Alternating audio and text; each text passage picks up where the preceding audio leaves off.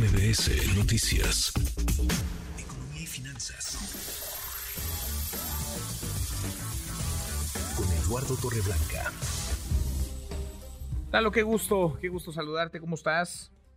Y igualmente, Manuel, gusto saludarte y poder saludar al público que nos escucha. Buenas tardes. La inflación, Lalo, muy buenas tardes. La inflación anual a la primera quincena de noviembre. Alerta en el Banco de México, Lalo.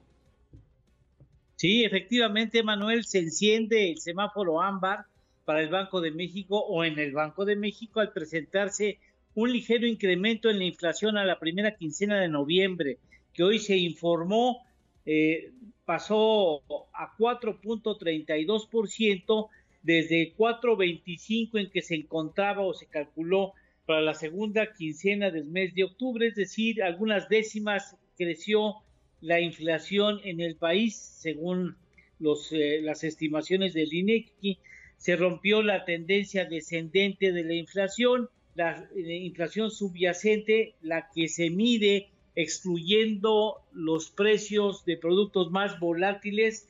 La subyacente quedó en 5.31%.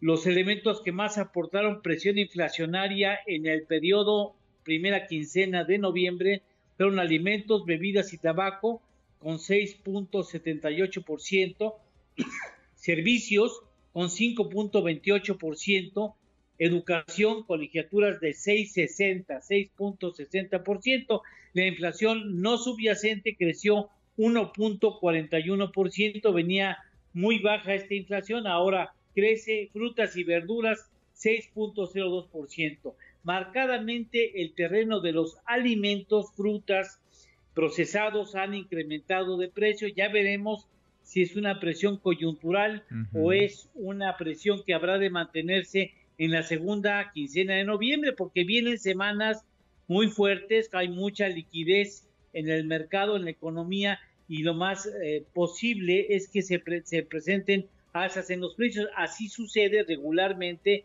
en otros meses de finales de noviembre y principios y finales de diciembre.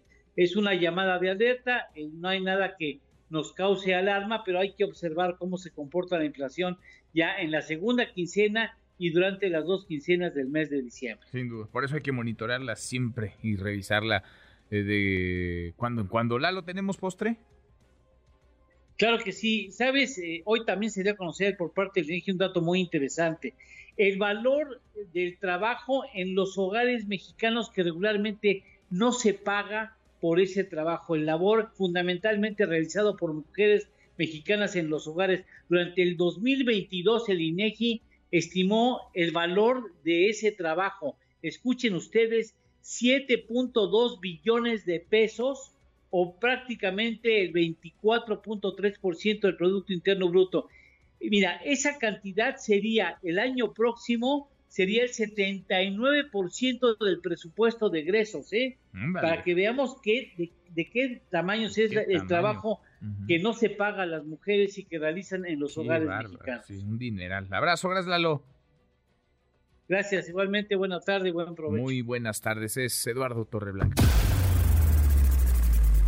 Redes sociales para que siga en contacto: Twitter, Facebook y TikTok.